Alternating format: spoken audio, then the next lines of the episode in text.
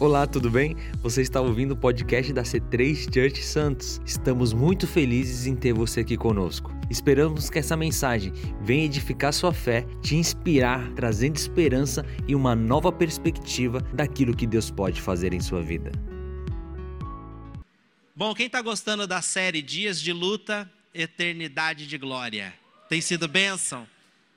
Queria honrar e agradecer a vida do Fio, que abriu essa série de forma tão graciosa, falando sobre a vida de Estevão, um dos discípulos, foi o primeiro mártir ali dos discípulos de Jesus, um homem cheio do Espírito Santo, que realmente fez grandes coisas para o Senhor.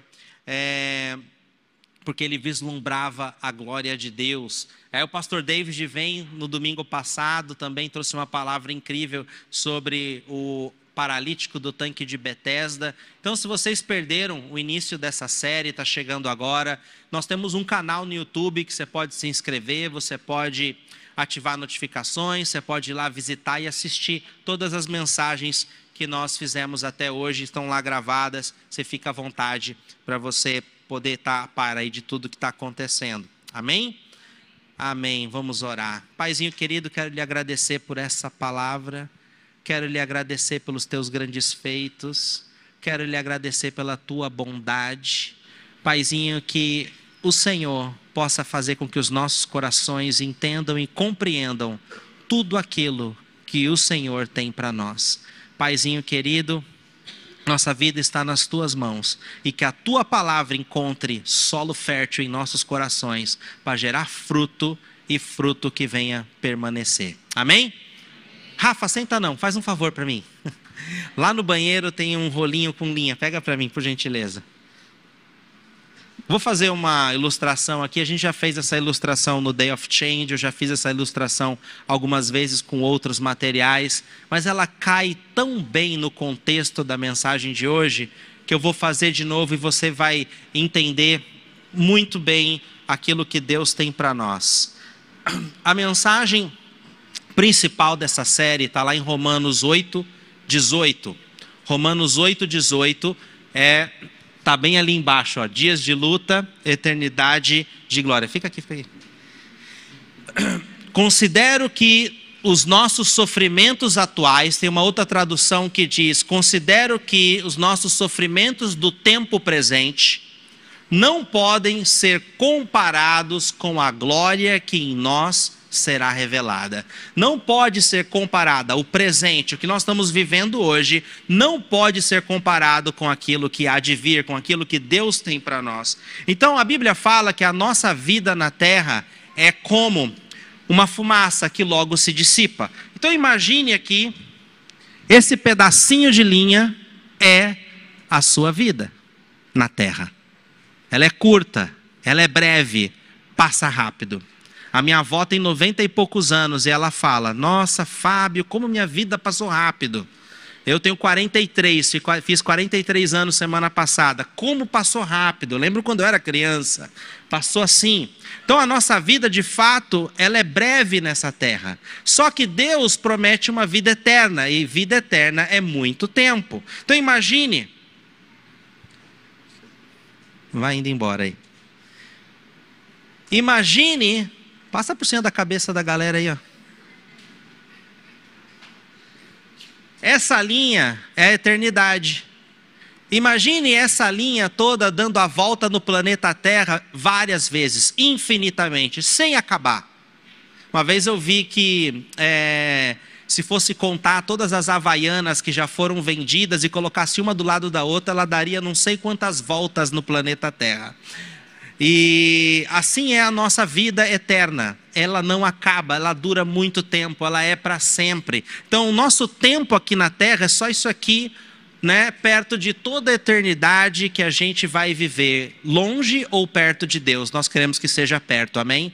Nós queremos que a salvação nos encontre, como já encontrou a maioria de nós, e queremos viver pertinho de Jesus.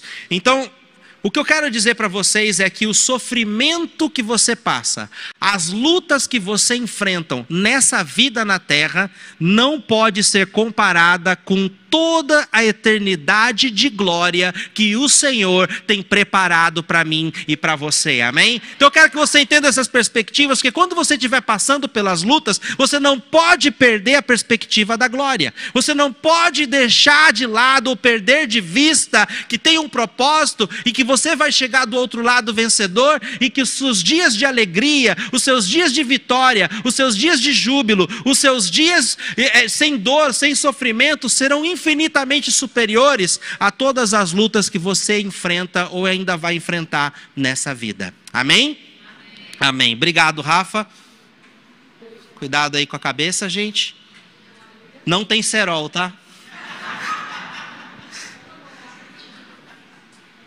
Quem escreveu Romanos 8,18 foi o apóstolo Paulo, e ele disse: Considero que os nossos sofrimentos atuais, os sofrimentos do tempo presente, não podem ser comparados à glória que em nós será revelada. Se tem alguém que passou por muitos sofrimentos, esse alguém é o apóstolo Paulo. Eu vou relatar aqui apenas alguns dos sofrimentos que ele passou, algumas das lutas que ele teve que enfrentar. E se você enfrentou algumas das lutas que ele enfrentou, eu vou pedir para você levantar a mão aí no seu lugar. Apóstolo Paulo diz: Eu fui encarcerado várias vezes. Alguém já foi encarcerado várias vezes? Fui preso várias vezes. Fui açoitado e exposto à morte repetidas vezes. Alguém já foi açoitado aqui? Ele recebeu cinco açoites de 30, cinco vezes ele foi açoitado 39 chibatadas. Era chibatada com chicote que tinha, ele se desprendia em quatro laços assim de couro que grudava nas costas e arrancava pedaços da carne, fazia vergões enormes. Ele foi chicoteado, eles chicoteavam de um lado direito, do lado esquerdo, do lado direito, no peito e depois nas costas. Ele ficava muito marcado, muito machucado. Ele recebeu cinco vezes 39 açoites. Alguém já recebeu esse tipo de açoite? Não. Foi golpeado com vara três vezes. Ó, oh, pastor, minha mãe já me bateu com vara. Esse aí, esse aí eu me identifico com o apóstolo Paulo. Fui apedrejado. Naufrágio três vezes. Uma noite passei exposto à fúria do mar a noite inteira. Enfrentei perigos nos rios, perigos de assaltantes, perigos no deserto, perigos de compatriotas, de gentios e perigos dos falsos irmãos. Aqueles que fingiam ser uma coisa, mas eram outras. Os famosos traíra. Trabalhou arduamente, ficou sem dormir. Ah, pastor, também fiquei sem dormir. Tem um bebê pequeno, quem tem bebê pequeno fica sem dormir. Tá, a gente consegue ali associar. Passou fome, passou sede, suportou frio, suportou nudez, enfrentou uma pressão interior, que era preocupação com as igrejas que ele havia plantado. Uma vez um pastor, pastor da minha mãe, um homem muito sábio, já falecido hoje, ele disse para mim quando eu estava começando meu ministério: Fábio, você vai plantar uma igreja e eu quero que você entenda uma coisa. Igreja é pessoa e onde tem pessoa, tem problemas. Não é verdade? Onde tem pessoas, tem problemas. E aí o apóstolo Paulo, que plantava igrejas, igrejas com pessoas, pessoas, haviam muitos problemas, e ele sentiu uma pressão interior para resolver todos os problemas e garantir de que todos se tornassem a imagem e semelhança de Cristo. Então a gente vê que ele é um homem que sabia sobre sofrimento. Ele era um homem que realmente viveu na pele sofrimentos que eu e você nunca iremos viver e nem podemos imaginar.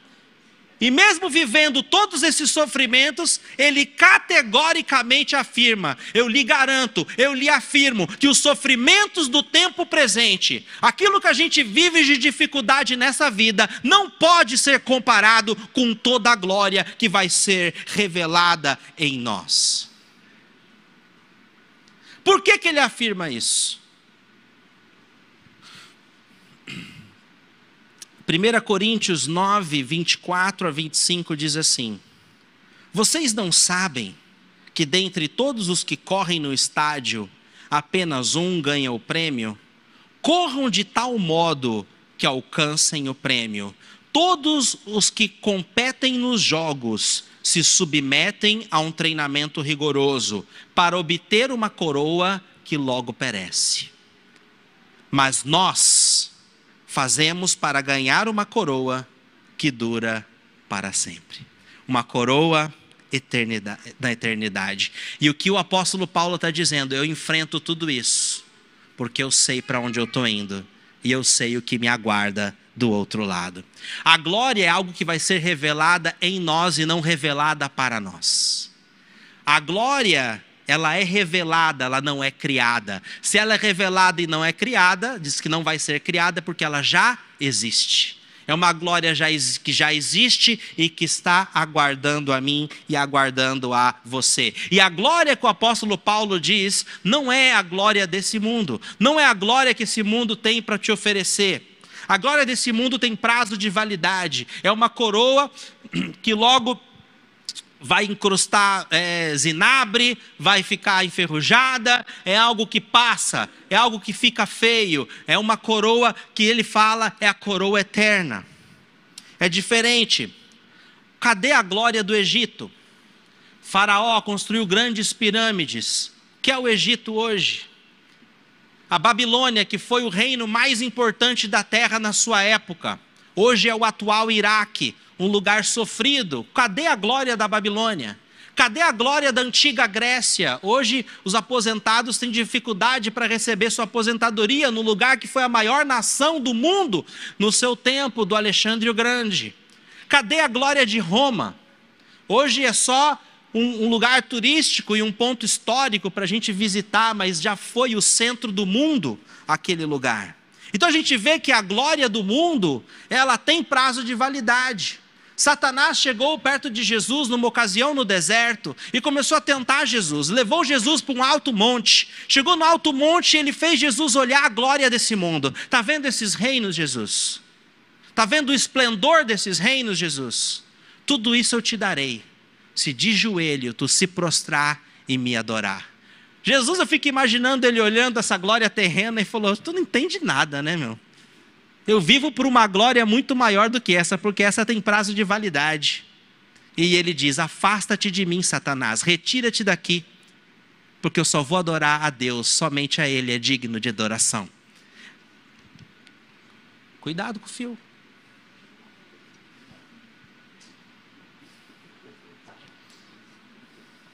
A mulher está prestando tanta atenção na, na palavra que ela. A menina está quase tropeçando, quebrando a câmera, derrubando tudo. Jesus conhecia uma glória maior, uma glória que valia a luta. Olha o que diz o texto de Hebreus, Hebreus 12, versículo 1. Portanto, também nós, uma vez que estamos rodeados por tão grande nuvem de testemunhas, livremos-nos de tudo que nos atrapalha e do pecado que nos envolve, e corramos com perseverança. Como é que a gente tem que correr? De qualquer jeito? Com perseverança. Amém? Temos que correr, e não é andar, é correr. A corrida que nos é proposta, tendo os olhos fitos em Jesus, olhando para Jesus, que é o autor e o consumador da nossa fé. Nós temos que correr perto de Jesus, andar perto de Jesus. Seguir Jesus de perto faz toda a diferença. Pedro, num dado momento, seguiu Jesus de longe. Jesus tinha sido preso, ele foi levado à casa do sumo sacerdote. E a Bíblia fala que Pedro seguia Jesus de longe. E por estar longe de Jesus, quando veio a tentação, veio a provação, ele negou Jesus três vezes. Jesus não é para ser seguido de longe, amém? Jesus é para ser seguido de perto, porque Ele é o autor e o consumador da nossa fé. Quanto mais próximo dele você estiver, mais fé vai ser gerada em você e mais você vai poder correr sua corrida com perseverança. E aí, olha o que o texto fala de Jesus. Jesus, Ele, pela alegria que lhe fora proposta, pela glória que lhe fora proposta, suportou a cruz suportou o sofrimento, suportou a humilhação, suportou o desprezo, o descaso dos homens, suportou a risadaria das trevas, passou por tudo que ele passou, porque ele sabia que o que ele estava fazendo era por algo maior. Ele sabia que os sofrimentos daquele tempo presente não podia ser comparado à glória que ainda ia ser revelada.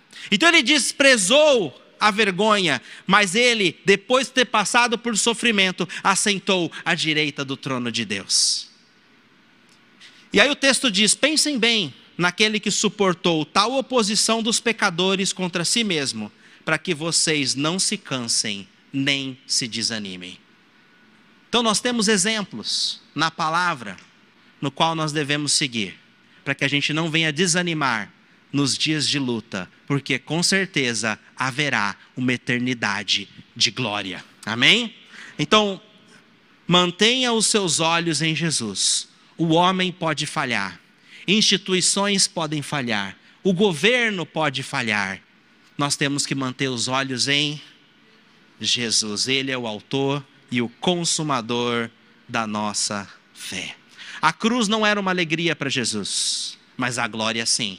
E qual é a glória que Jesus buscava? Eu tenho comigo que não era ter o nome exaltado acima de todos os nomes. A glória que Jesus buscava era finalizar aniquilar o poder do pecado na vida do ser humano, resgatar o que o homem tinha no jardim do Éden, que era intimidade com Deus. A glória de Jesus que ele via no túnel do tempo era eu e você na casa do Pai, adorando em espírito e em verdade. Amém? Essa é a glória pelo qual ele suportou tudo aquilo que ele precisou passar. Sem a perspectiva da glória, as suas lutas vão parecer sem sentido. As suas lutas vão parecer sem fim, intermináveis, vão parecer sem propósito, e aí você corre um grande risco de desanimar. Abre comigo, eu vou ilustrar isso no texto de Atos, capítulo 16. Atos, capítulo 16. Até agora foi só a introdução. Vamos entrar no texto. Um pouquinho de contexto para vocês. Atos 16, ele acontece numa situação onde Paulo está viajando com Silas, Lucas está com ele, porque Lucas é aquele que escreveu o livro de Atos, então Lucas estava com eles, talvez tinham outros homens ali na comitiva, e aí eles estavam fazendo a viagem missionária. E Paulo estava viajando, indo nos lugares, pregando o evangelho. Ele estava querendo ir num certo lugar e a Bíblia fala que o Espírito Santo o impediu. Ele tentou ir para outro lugar e o Espírito Santo o impediu de novo. Aí à noite ele teve teve uma visão. E nessa visão ele viu um homem de pé. E esse homem era da Macedônia. E esse homem dizia o seguinte: Vem até nós, vem até a Macedônia, venha nos ajudar, apressa-te. E aí ele entendeu e teve convicção que era para lá que o Espírito Santo estava direcionando sua vida. E aí eles pegaram no dia seguinte e foram viajar para a Macedônia. E eles chegaram na cidade de Filipo. Filipo é uma cidade na região da Macedônia que era uma colônia romana. Então entenda que se era uma colônia romana, valia as leis de Roma, ok? Então isso é importante você saber para entender o contexto aqui. E aí, quando eles chegam em Filipe, eles falam: vamos achar um lugar tranquilo para a gente orar. E eles foram até um rio. E quando eles chegaram na beira do rio, haviam algumas mulheres. E aí eles começaram a conversar com aquelas mulheres e começaram a pregar o evangelho para aquelas mulheres. E uma se converte. E a que se converte se chama Lídia. Ela tem um encontro com Jesus de uma forma tão preciosa que ela mesmo fala: Eu quero me batizar. Ela se batiza. E logo depois que ela se batiza, ela chega e convida a comitiva de Paulo e fala: Hospedem-se na minha casa. E aí lá eles se hospedam e ali se torna o quartel general deles ali para que eles possam ali espalhar o evangelho das boas novas naquela cidade. Agora vamos para o texto, versículo 16. Certo dia, indo nós para o lugar de oração, encontramos uma escrava que tinha um espírito pelo qual predizia o futuro. Ela ganhava muito dinheiro para os seus senhores com adivinhações. Deixa eu deixar um ponto claro aqui para vocês: Satanás não tem poder de prever o futuro, nem de fazer adivinhações. Ele não lê a sua mente. O que, que ele faz são previsões. O que, que ele faz? Ele conhece sua vida de cabo a rabo. Então, quando alguém vai numa cartomante, quando alguém vai em alguém que prevê o futuro nesses gurus, nessas médiums e etc. que tem por aí, essas pessoas vão ser usadas pelos espíritos demoníacos, porque ele conhece tua vida, conhece o desejo do teu coração. E ele vai dizer algo que você já estaria planejando. E aí você fala, nossa, o diabo sabe, né? Mas sabe, você não sabe que é o diabo, mas você acha que, nossa. Né? Então as pessoas são enganadas, mas o inimigo não sabe não, nada sobre o futuro. Quem sabe sobre o futuro é o Senhor, é o nosso Deus. E aí, quando Satanás declara algo cerca do futuro de alguém, os demônios correm para fazer aquele futuro acontecer. Para fazer com que aquilo valide o que eles tinham falado.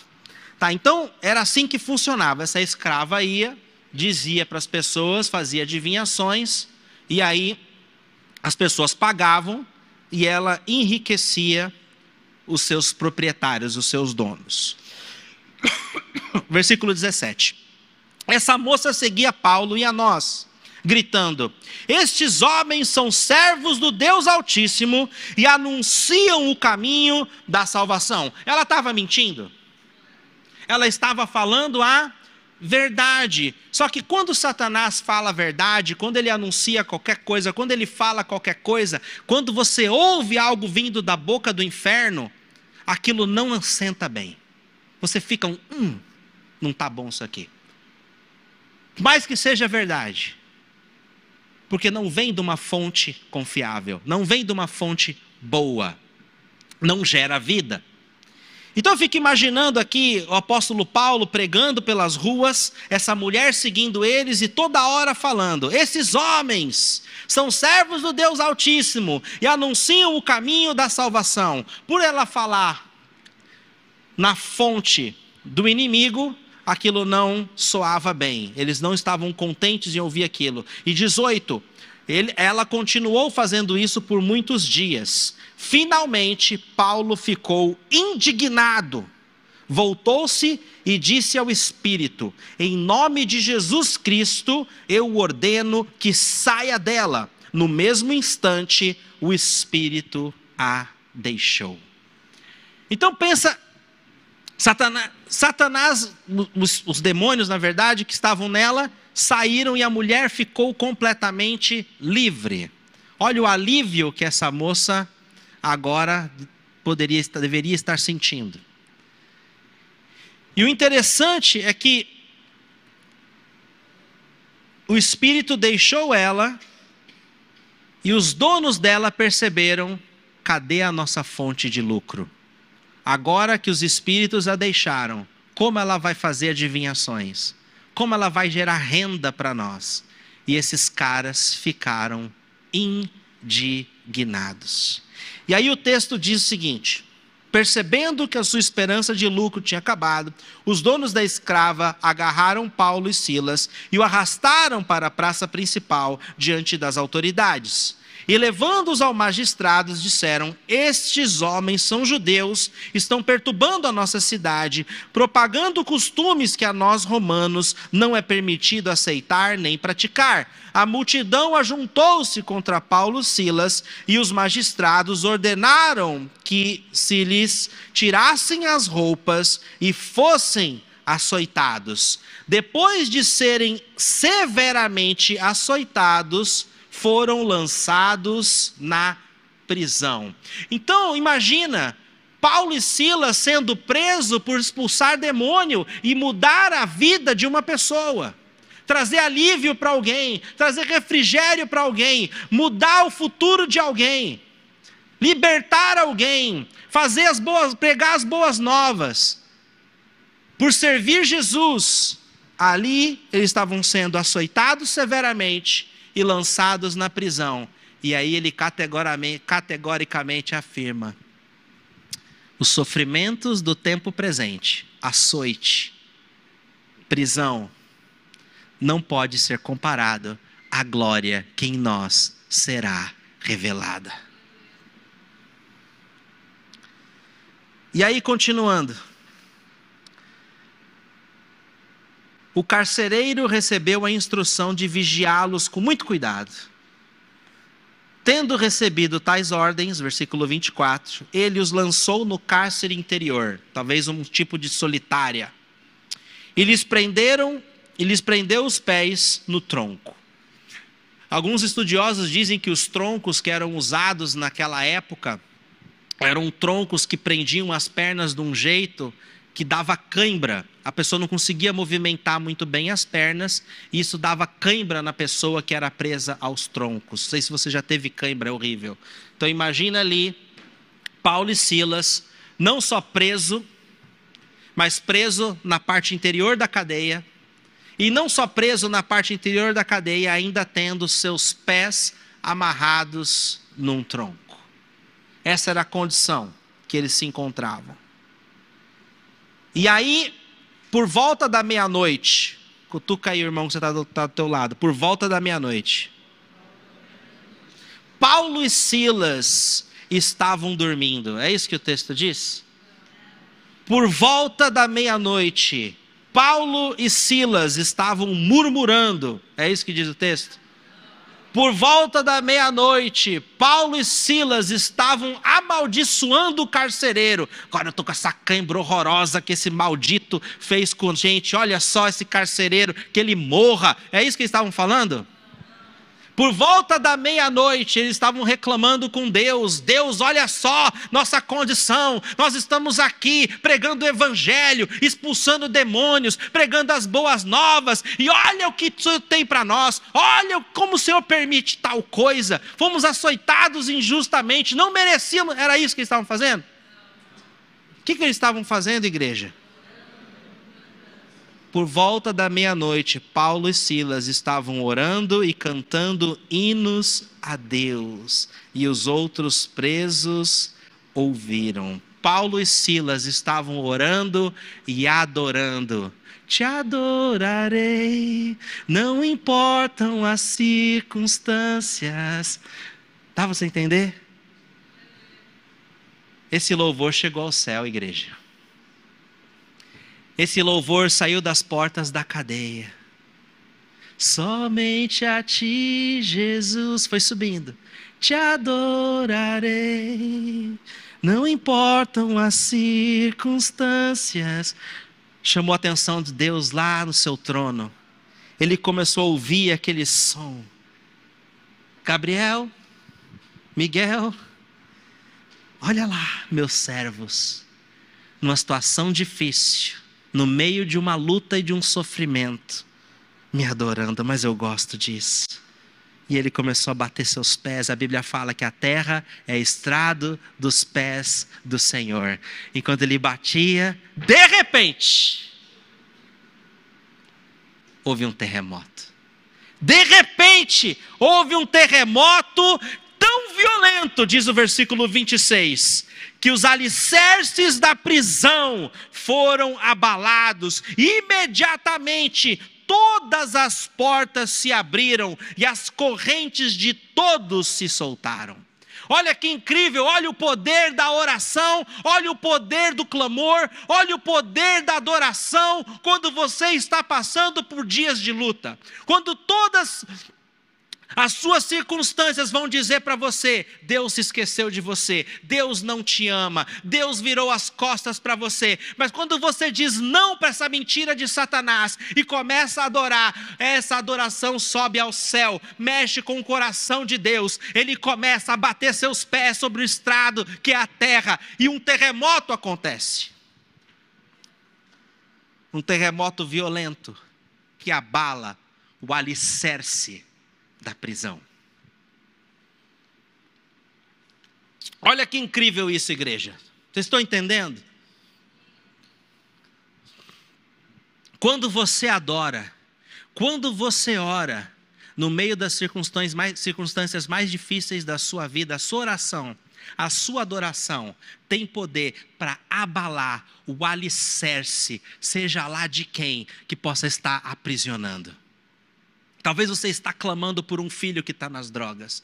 Talvez você está clamando por alguém que está passando por um, tipo de vício, um marido alcoólatra. Talvez você está clamando para a conversão de alguém. Talvez você está clamando para que alguém venha ter um encontro com Jesus, mas ela está presa, está presa em prisões que o inimigo fez e a cercou, e ela não consegue enxergar a graça de Deus. Quando você adora, quando você ora, quando você clama, Deus envia um terremoto que abala o alicerce dessas cadeias. O alicerce do vício vai ser abalado. O alicerce da mentira vai ser abalada. O alicerce de tudo aquilo que prende o indivíduo vai ser abalado e as correntes se soltam. E aí o texto continua no versículo 27. O carcereiro acordou e, vendo abertas as portas da prisão, desembanhou sua espada para se matar, porque pensava que os presos tivessem fugido. Onde era essa cidade de Filipo? Na Macedônia. Macedônia era uma colônia romana. Se era uma colônia romana, valia as leis de Roma. E na lei romana, o carcereiro que fosse descuidado, que permitisse que algum preso fugisse por qualquer motivo, ele deveria ser punido pagando a pena daquele preso. Então imagina para esse carcereiro o peso. Olha o terremoto, as portas se abrindo, as correntes se soltando. Se esses presos fugissem, meu, ele ia ter que pagar a pena de todos eles. Ele ia pegar prisão perpétua, muito provavelmente, ia somar a pena de todos que estavam na cadeia. E aí ele pensou: isso é duro demais para mim, vou me matar. E aí o texto diz aqui: o carcereiro, vendo as portas abertas da prisão, desembanhou a sua espada para se matar, porque pensava que os presos tinham fugido. Versículo 28. Mas Paulo gritou: Não faça isso, estamos todos aqui. Ué, para que foi o terremoto? Por que que se abriram as portas? Por que que se soltaram as correntes? Não era para Paulo fugir? Abriu as portas. Paulo, ó provisão divina. Vaza, fi. Corre. Tá livre. O Senhor interviu.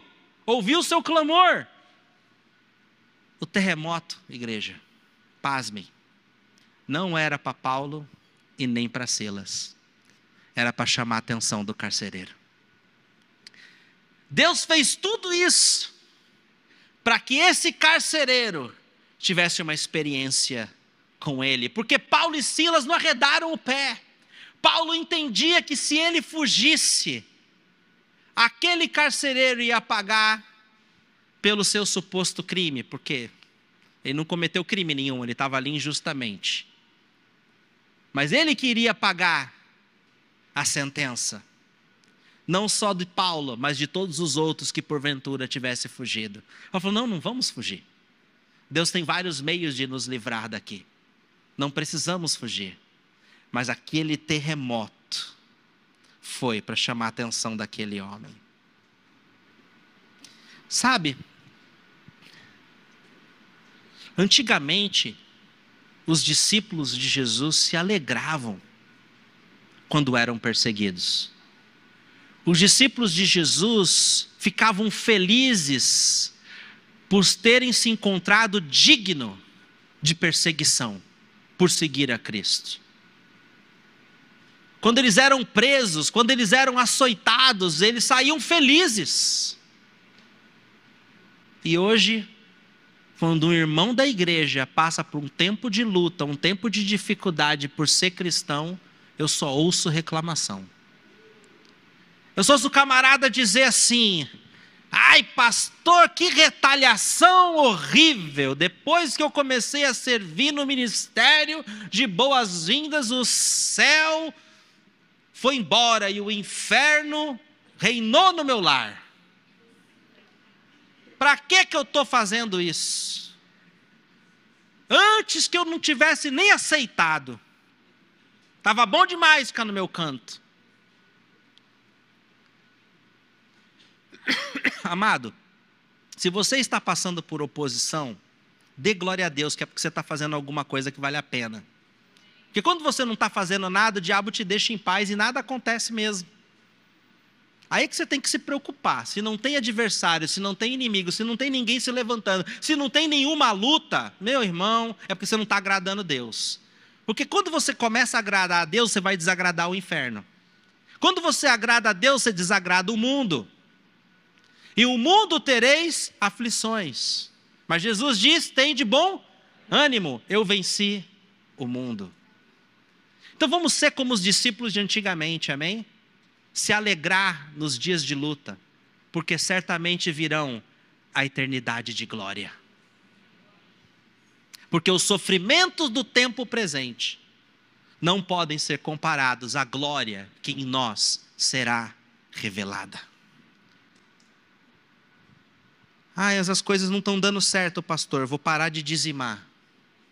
Nossa, a gente ouve muito isso. Vou parar de frequentar o culto.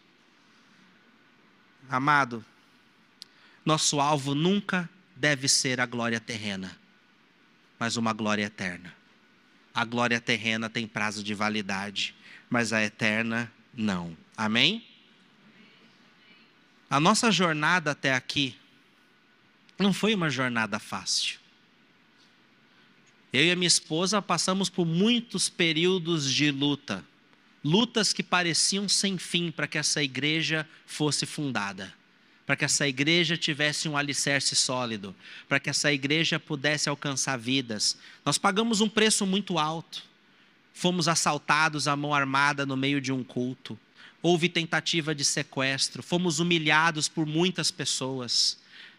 Alugávamos espaço onde o próprio proprietário e o outro inquilino nos humilhava. Tínhamos que limpar cocô de cachorro, tínhamos que enfrentar é, pastor alemão raivoso. Várias coisas nós já passamos. A gente vê ali o irmão ali na, no, no, no Pro Presenter, nessa programa bacana que muda a imagem, que fica tudo mexendo. Antigamente não tinha nada disso, era, era PowerPoint que a gente tinha que digitar lá um por um os slides, copiar, colar, e ficava lá, era eu e minha esposa, e a gente lá mudando as músicas, não tinha banda. Nossa igreja era sem forma e vazia, não tinha músico. Numa ocasião, eu tive que ministrar louvor. Eu tive que pegar o violão. Eu tive que cantar. Eu lembro até hoje. Os anjos foram embora.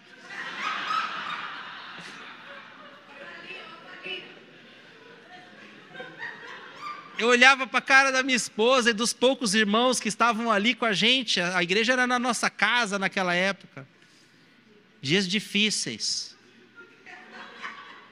Dias de luta. Mas eu nunca perdi o foco da eternidade de glória. Vocês querem uma palhinha?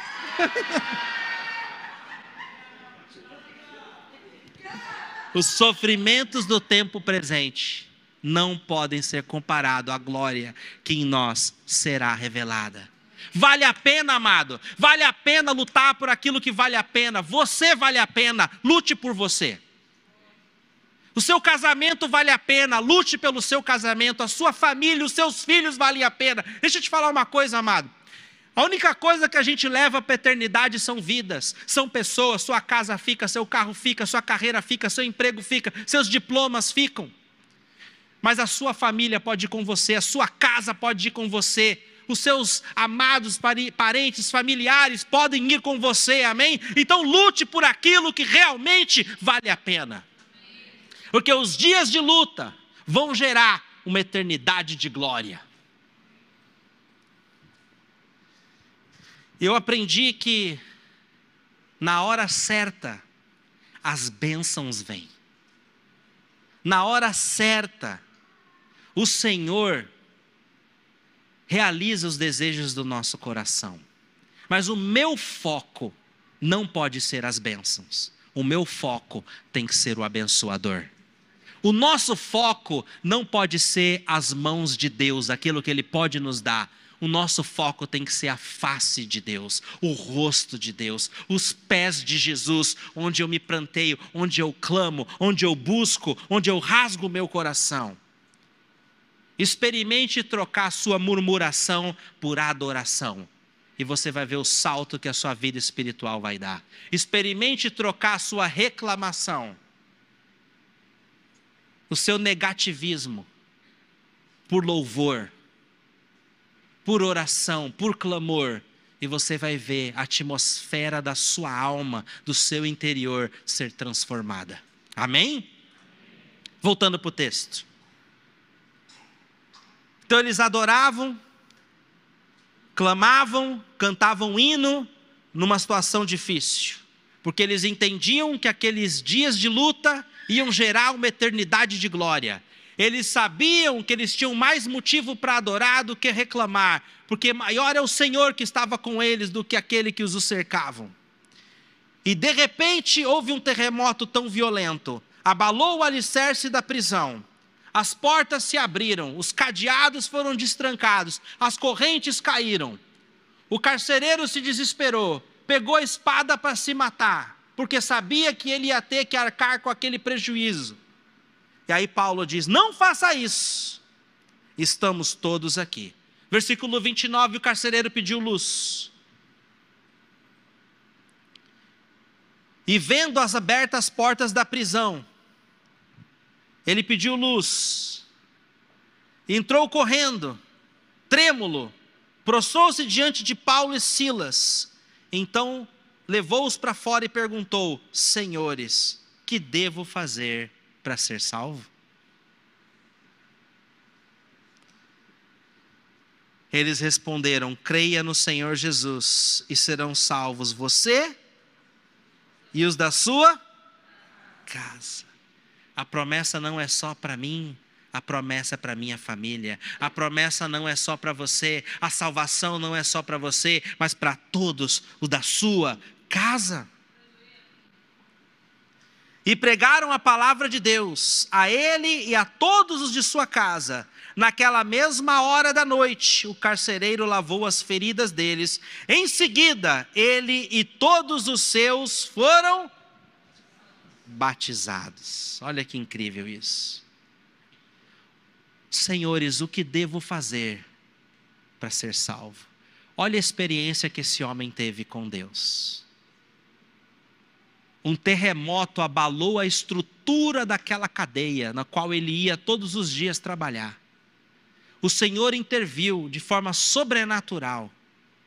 Experiências com Deus nos marcam. Experiências com Deus são poderosas, geram convicções. Quem vai tirar da vida desse homem agora de que Deus o ama?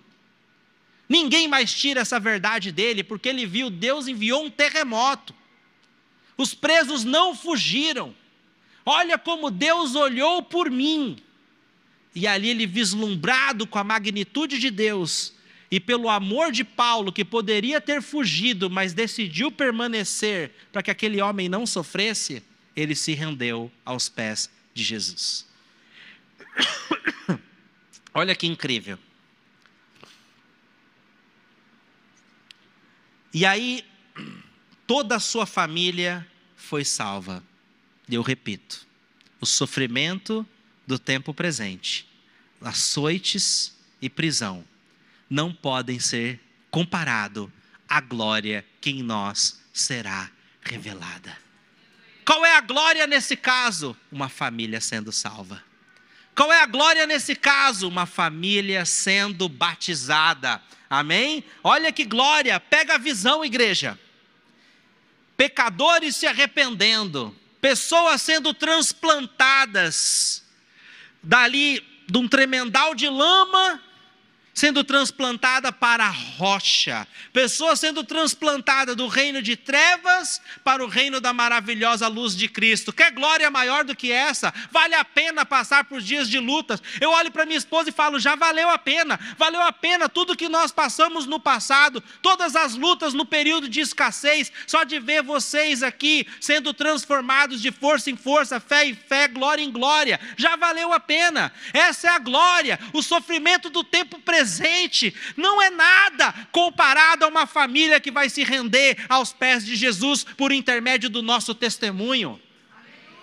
Amém, igreja? Pega a visão. Temos que viver por algo que é eterno. A família daquele carcereiro agora está a caminho da eternidade. Com certeza, nesse momento, eles devem estar brincando lá, curtindo o céu, junto com o apóstolo Paulo.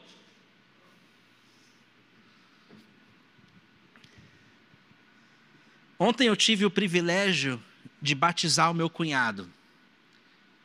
Foi muito poderoso. A gente, minha irmã veio me visitar ela veio com o marido, ficou uns dias lá em casa. E o marido da, da, minha, da minha irmã, ele é um cara assim, até então católico. E a gente respeitava. Ele começou a ir na igreja com a minha irmã, mas na dele. E aí, na fila, a gente decidiu ir para o aquário. Estava uma fila enorme no sol, calor danado. E aí, minha esposa, junto com a Sara, com o Joshua, minha irmã foram para a sombra e eu e ele ficamos no sol ali na fila. Eu falei, que oportunidade para falar de Jesus é agora. E comecei a perguntar para ele: Ô Paulo, você gosta da igreja da minha irmã, que ela vai, que você vai de vez em quando? Gosto. Você tem alguma dúvida acerca do evangelho? Você tem alguma, alguma questão assim que você não entende? Eu fui cutucando. E aí ele foi: Não, tá tudo bem, eu gosto sim, tal é, gostando. Eu tenho uma coisa para te falar. Eu quero me batizar. Mas eu quero que seja você. Eu não quero me batizar lá na igreja. Eu quero me batizar com você. Aí eu, nossa, né? eu, aí eu me contive, porque dentro de mim eu estava explodindo de alegria. Mas eu virei para ele, como eu sempre faço. Tu quer mesmo se batizar? Você tem certeza porque o batismo é uma linha de partida e não um ponto de chegada. Se você quer se batizar, você vai precisar honrar sua decisão. Quando você casou com a minha irmã, você não fez votos para ela? Ele, sim, fiz votos. Eu lembro que fui eu que fiz a cerimônia, né? Então eu estava segurando o microfone enquanto ele fazia os votos. Ó, você está prometendo isso aqui, você vai cumprir. Vai honrar a minha irmã, vai amar a minha irmã. Estou de olho. E aí, ele, ele falou: Não lembro. Quando você se batiza é a mesma coisa. Você vai fazer votos para com Deus, para com Cristo. Você vai estar dizendo publicamente algo que aconteceu no seu coração. Você vai estar declarando para o mundo que você é de Jesus. E você está disposto a viver para Jesus o resto da sua vida, porque olha, eu não gosto de batizar alguém que fala que é oba-oba, que é arroz de festa, que quer Cristo, que quer se batizar para tirar selfie e no dia seguinte nem vai mais na igreja, meu amigo. É para você agora esquecer seu velho homem e viver uma nova vida de fé em fé, força em força. É isso que tu quer? Ele falou: Não, é isso mesmo que eu quero. Convicto. Falei: Eu gosto assim. Amém. Porque eu desencorajei ele, né? pintei todo um cenário para ver se ele ia amarelar, mas o cara estava convicto. Falei, glória a Deus. Aí eu olhei para ele, cara, tu tá de bermuda jeans, como é que você quer que eu te batize? A praia estava logo ali, né? Falei, vamos atravessar a rua, na frente do, do, do, do, do aquário, vamos batizar esse homem aí, né? Já tava, eu estava ainda com uma bermuda que dava para molhar, secava rápido, a gente estava de Uber, né? Ah, entra no Uber, tranquilo. E aí ele, ele falou, eu falei, cara, você está de bermuda jeans, como é que a gente vai mergulhar na água ali? Ele falou, não, pastor, tem, no teu prédio tem piscina. falei, é verdade, eu nem tinha pensado nisso. Tá bom, te batizo lá então, antes do almoço. E aí assim foi, ligamos, fizemos chamada de vídeo com a minha mãe, com meu pai, com a minha outra irmã. E aí chamamos a família toda para testemunhar, oramos por ele, fizemos a cerimônia. Bum, ele mergulhou na água. Minha irmã não sabia, era surpresa para ela, ficou toda feliz também. Os dois pularam na piscina lá depois, ficaram lá é, glorificando o nome de Deus. Minha mãe, pelo vídeo, adorando a Deus, glorificando a Deus, orando em línguas, chorando de alegria, porque é resposta de oração. Amém? Olha que Deus maravilhoso a gente serve. E ali ele foi batizado. Não entendi. Hã? Quantas lutas?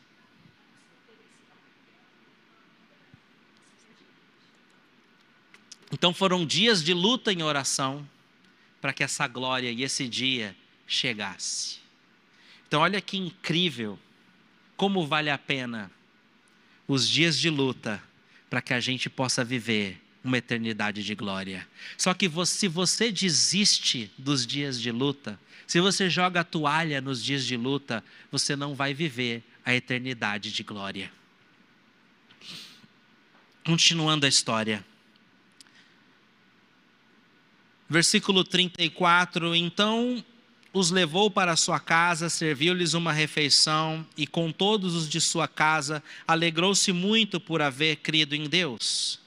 Quando amanheceu, os magistrados mandaram seus soldados ao carcereiro com esta ordem: Solte esses homens. O carcereiro disse a Paulo: Os magistrados deram ordens para que você e Silas sejam libertados. Agora podem sair, vão em paz. Mas Paulo disse aos soldados: Sendo nós cidadãos romanos, eles nos açoitaram publicamente, sem processo formal, e nos lançaram na prisão. E agora querem livrar-se de nós secretamente? Não! Venham eles mesmos e nos libertem. Os soldados relataram isso aos magistrados, os quais, ouvindo que Paulo e Silas eram romanos, ficaram atemorizados. Paulo tinha uma cidadania romana uma certidão romana. Então ele não poderia ter sido preso sem o um processo legal, porque na lei de Roma ela era uma lei para os cidadãos romanos e sem lei para quem não era romano. Quem não era romano podia ser preso, podia ser morto, podia acontecer qualquer coisa.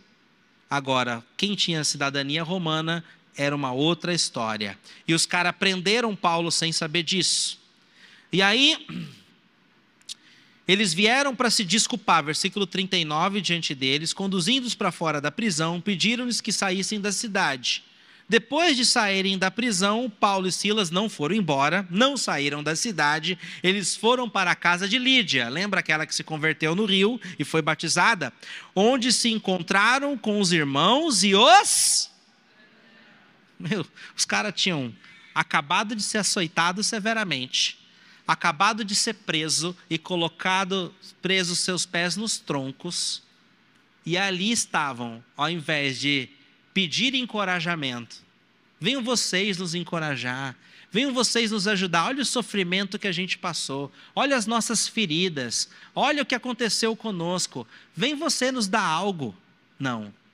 Olha a maturidade desses homens. Eles, depois de terem passado por todo aquele período de sofrimento e luta, foram lá encorajar os novos cristãos na casa de Lídia. Que incrível, amém? Como nós temos que aprender com esses discípulos de Jesus, amém? Como que nós temos que aprender maturidade com esses homens que eram inabaláveis? Deixa eu chamar a banda aqui, por gentileza. Venham se posicionar. Efésios 6,13 diz: por isso, vistam toda a armadura de Deus, para que possam resistir no dia mal, para que possam resistir e não desistir, e permanecer inabaláveis.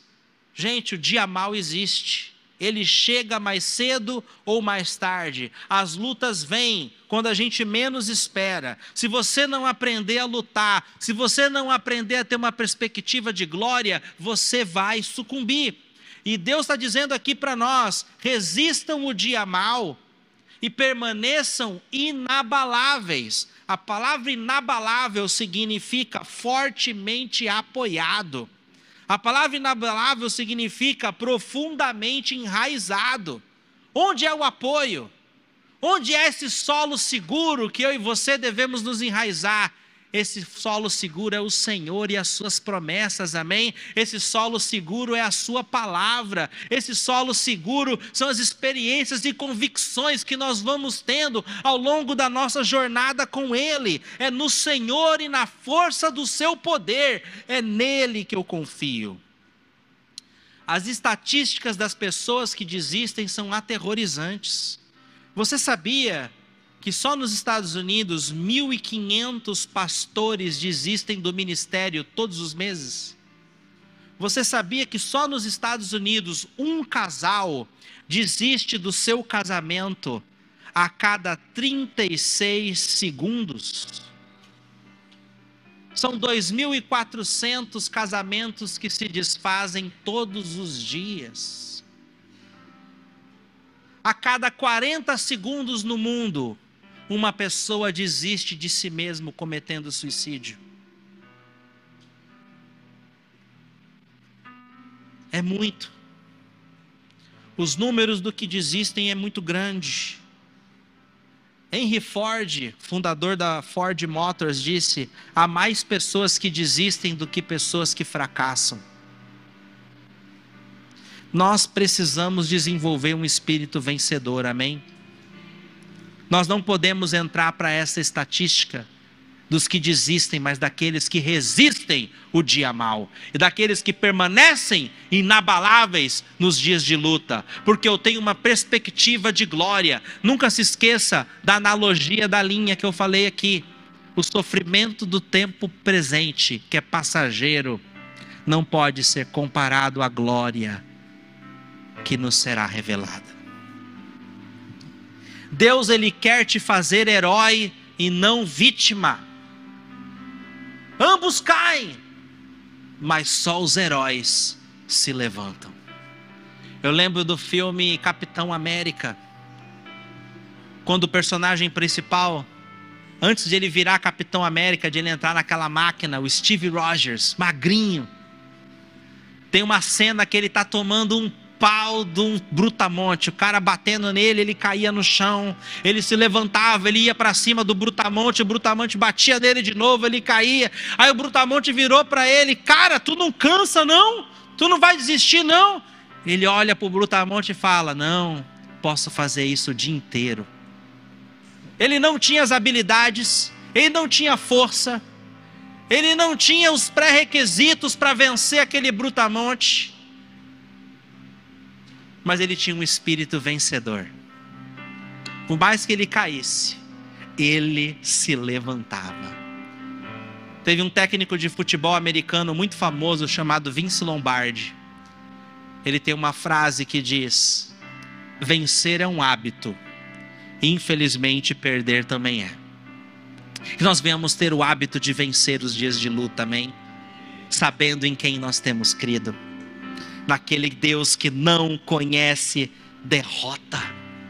Fé vive num futuro positivo que gera ações poderosas para o hoje, que você seja um homem, que você seja uma mulher cheios de fé. Fé cria heróis, medo cria vítimas. O medo vive um futuro sombrio e vai gerar desistentes. Um grande missionário chamado David Livingstone resumiu o espírito do apóstolo Paulo, dizendo: Paulo está preparado. Ele diz para ele mesmo: Estou preparado para ir para qualquer lugar, contanto que seja para frente, contanto que seja para o alvo, que é Cristo. A Bíblia não tem, não fala, não menciona nenhum prêmio de consolação para aqueles que desistem. Hoje a nossa sociedade dá prêmio de consolação para tudo, né? O time de futebol ficou em último, mas ganha uma medalhinha. Na natação, o moleque ficou em último, mas ele ganha uma medalhinha. Só que na Bíblia não tem isso, amado. Se você desistir, você ficar para trás, desistir do arado, não tem prêmio de consolação. Deixa eu te falar uma coisa. Lição de casa. Anota aí. Leia Apocalipse capítulo 2 e Apocalipse capítulo 3. E Apocalipse 2 e 3 fala sobre as sete cartas que Jesus enviou através do apóstolo João para as igrejas. E no final de cada carta, Jesus estava ditando as cartas e o apóstolo João escrevendo. No final de todas as cartas, Jesus diz: Ao vencedor darei. Aquele que vencer, darei. Aquele que vencer será como uma coluna na casa de meu pai, jamais sairá da minha presença. A vencedor darei o direito de comer da árvore, da, do fruto da árvore da vida, que está na presença de meu pai. Então a gente tem que entender que ali tem promessas incríveis para mim e para você, para que você possa, nos seus dias de luta, se lembrar: haverá uma eternidade de glória, eu preciso perseverar. Amém? E que você e eu sejamos esses vencedores, que herdarão essas bênçãos, que herdarão essas promessas. Gálatas 6,9 diz: Não nos cansemos de fazer o bem, pois no tempo próprio colheremos se não desanimarmos. Coloca Apocalipse 22, 12, palavras do próprio Cristo. Eis que venho em breve, a minha recompensa, tem uma outra tradução que diz: o meu galardão está comigo, e eu retribuirei cada um de acordo com suas obras, de acordo com o que fez, de acordo com a sua fidelidade, de acordo com a sua perseverança. Você tem um Deus que não conhece derrota. Israel só perdia alguma luta quando estava em pecado.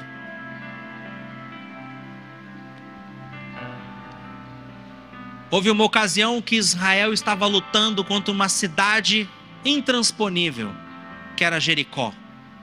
Eles precisavam conquistar Jericó, só que para conquistar Jericó tinha uma muralha intransponível. Mas eles fizeram conforme o Senhor os ordenou. Deram voltas na cidade, cantando, louvando, adorando a Deus. No sétimo dia, na sétima volta, ao soar a trombeta, a muralha caiu e eles conquistaram aquela cidade. Mas depois daquela conquista, durante aquela conquista, um homem pecou e contaminou todo Israel. Acã tomou para si algo que era impróprio, indevido, que Deus tinha proibido, e escondeu os despojos na sua tenda. E aí Israel vai para a guerra de novo contra uma cidade pequenininha, muito inferior a Jericó. Uma cidade fácil de ser conquistada. E ali eles apanham feio. Soldados morrem eles voltam humilhados. Não conseguimos conquistar Ai Josué. O nome da cidade era Ai. Então, quando nós temos pecado, nós seremos derrotados. Mas as boas novas é que existe cura para pecado. E se chama arrependimento. Se nos arrependermos, Jesus é fiel e justo para perdoar os nossos pecados e nos purificar de toda injustiça. E assim caminharemos mais do que vencedores em Cristo Jesus. Amém, igreja? Amém, igreja? Enquanto o diabo tem esquemas, o nosso Deus tem planos planos que não podem ser frustrados. Enquanto o diabo te acusa, nós temos um Deus que nos perdoa. Enquanto o diabo quer comprar a adoração das pessoas, nós temos um Deus que recebe a adoração espontânea. Enquanto o diabo maquina para fazer o mal, o nosso Deus transforma a maldade de Satanás em bênção para nossas vidas. Amém? E aí, curtiu a palavra? Se você quiser ver mais conteúdos e saber do dia a dia da nossa igreja, nós te incentivamos a nos procurar nas nossas mídias sociais. Estamos no Instagram, Facebook e também YouTube e Twitch. Basta você digitar C3 Church Santos. É isso aí, que Deus abençoe a sua vida e até mais.